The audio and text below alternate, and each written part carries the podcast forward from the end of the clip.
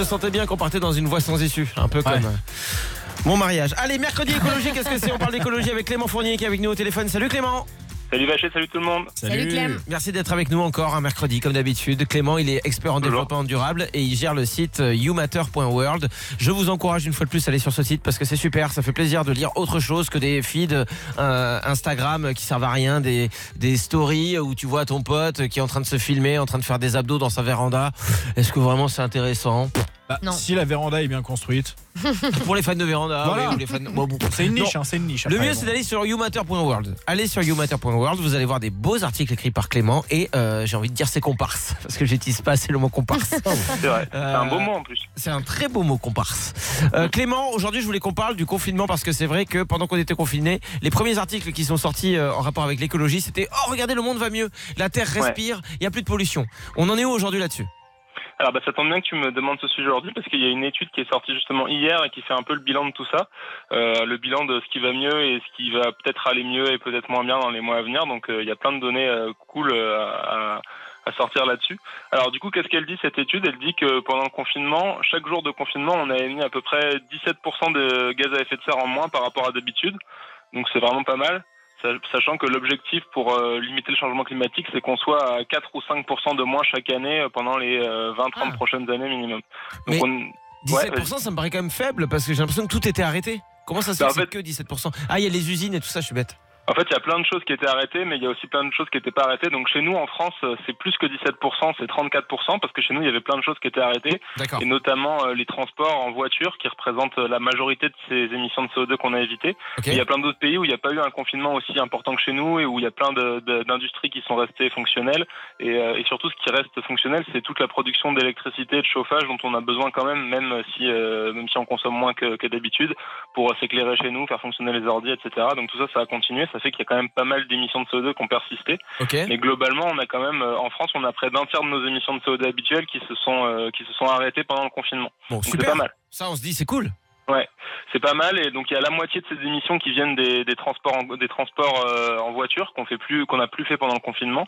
Il y en a à peu près 15% qui viennent du fait que l'industrie a moins travaillé que d'habitude, et 15% du fait qu'il qu'il y avait plus d'avions qui volaient. Donc ça, ça nous, ça nous renseigne quand même pas mal sur ce qu'il faut faire euh, demain pour, euh, pour limiter nos émissions de CO2. Ça veut Mhm. dire il faut d'abord qu'on arrête de prendre tout le temps notre voiture, qu'on arrête de prendre tout le temps l'avion et qu'on arrête de faire tourner des industries pour des trucs qui servent pas à grand chose. Il y a plein d'industries comme ça de surconsommation qu'on n'a pas forcément besoin de continuer à avoir tout le temps. Donc ouais, ça me donne pas mal d'indications. Moi, je vais te dire, euh, les avions, je trouve ça super pour la planète et je trouve ça super pour moi. Moi, j'habite au sud de l'aéroport d'Orly et il est fermé jusqu'au moins fin juin. Quand je fais un barbecue, d'habitude, c'est comme ça. Ouais, euh, tu sais que. Il m'a mis un doigt dans les fesses. Qui ça Bah, trop tard, euh, je te le raconterai plus tard. Là, maintenant, je peux raconter des anecdotes évidemment croustillantes, comme vous avez pu le constater, Ouais. Dans un calme incroyable. Ça fait du Eh bien oui. de plus avoir d'avion. Après, c'est moins pratique pour aller voir ta belle famille au Brésil, mais bon. Ça m'arrange aussi, si je peux me permettre. Excuse-moi, j'ai- pensé à voix haute. Euh, ok, Oui, super. On sait que ta femme n'écoute pas la radio, donc c'est pas grave. Un petit peu quand même. Donc voilà, en fait, la, la question qui va se poser maintenant avec tout ça, c'est qu'est-ce que ça va devenir maintenant qu'on commence un peu à déconfiner. Ouais. Et donc euh, là, l'étude qui a été publiée, elle dit qu'on peut s'attendre quand même sur l'année à avoir euh, 4 à 7% d'émissions de CO2 en moins euh, sur euh, sur l'année, qui est à peu près ce qu'on devrait faire si on voulait lutter contre le réchauffement climatique. Mais en fait, euh, tout ça, ça va dépendre de si on arrive à garder certaines bonnes habitudes qu'on a prises pendant le confinement ou si on n'y arrive pas. Donc, par exemple, euh, aujourd'hui, il y a pas mal de gens qui continuent à faire du télétravail parce que c'est encore un peu dangereux sur le plan épidémiologique d'aller euh, d'aller au travail et d'aller prendre les transports, etc. Euh, mais si dans six mois tout le monde retourne au travail en bagnole tous les matins, bah, c'est sûr que c'est pas génial, quoi. Ça va Ouais. pas beaucoup nous aider. Après, l'avantage du déconfinement, c'est que du coup, il y a plein de, villes, je sais pas si c'est le cas chez vous, mais euh, j'ai vu qu'à Lille, par exemple, ou à Strasbourg, ils en avaient profité du déconfinement pour mettre euh, plein de nouvelles pistes cyclables euh, un peu partout pour encourager les gens à prendre le vélo.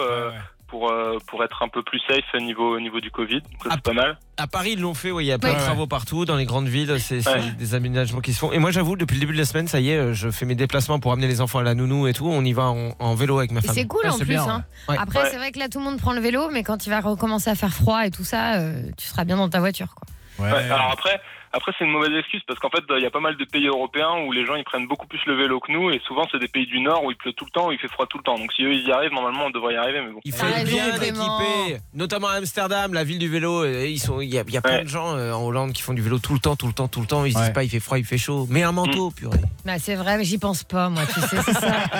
Et mets au moins une robe et, et un slip. C'est tout ce qu'on se demande. Ouais. Comme ça, le message est passé parce que ça nous gêne depuis le début de l'émission. Ouais. Euh, ok, donc le vélo, c'est vrai que ça peut être cool. Surtout que maintenant Ouais. qu'il y a des vélos électriques et de plus en plus bien Ouais, équipés, on peut, bien, faire, on peut faire des grandes distances en vélo sans que ce soit chiant, quoi. Après, ce qui, est, ce qui est pas mal aussi, c'est que pendant le confinement, on a acquis plein de nouveaux modes de consommation. Bah, on en a parlé ici euh, sur Fun, euh, de voilà, de faire un peu d'écologie chez soi, du jardinage écolo, de consommer différemment, de cuisiner plus écolo. Mais euh, toutes ces habitudes-là, c'est pas sûr qu'on va les garder après. Genre euh, là, je regardais, il y avait un sondage. euh, il, il disait que chez les 18-35 ans, euh, la priorité après le confinement, ce serait d'aller au fast-food pour la moitié de, de- des gens de, de 18-35 ans. Anso, Donc, Nico, une réaction par rapport à ce que vous avez dit en début d'émission Une réaction Anso Non, mais moi, j'avoue, je suis désolée, Clément, je sais, et pourtant, j'aime Eh ouais. cuisiner. Non, mais attends, attends, Ah. je cuisine à la maison, j'achète euh, mes produits euh, tout le temps. Mais j'ai hyper envie de bouffer un McDo, pardon. Ouais, je vous le dis, Mais quoi. pardon, ça excuse pas tout. C'est comme si j'ai- j'ai hyper envie d'assassiner une famille. Pardon, mais je vous ça le dis. passe mieux. euh. J'aimerais, j'adore être gentil avec les gens, mais ouais, là je vais assassiner une famille, je vais les découper, je vais les manger parce que c'est mon péché mignon.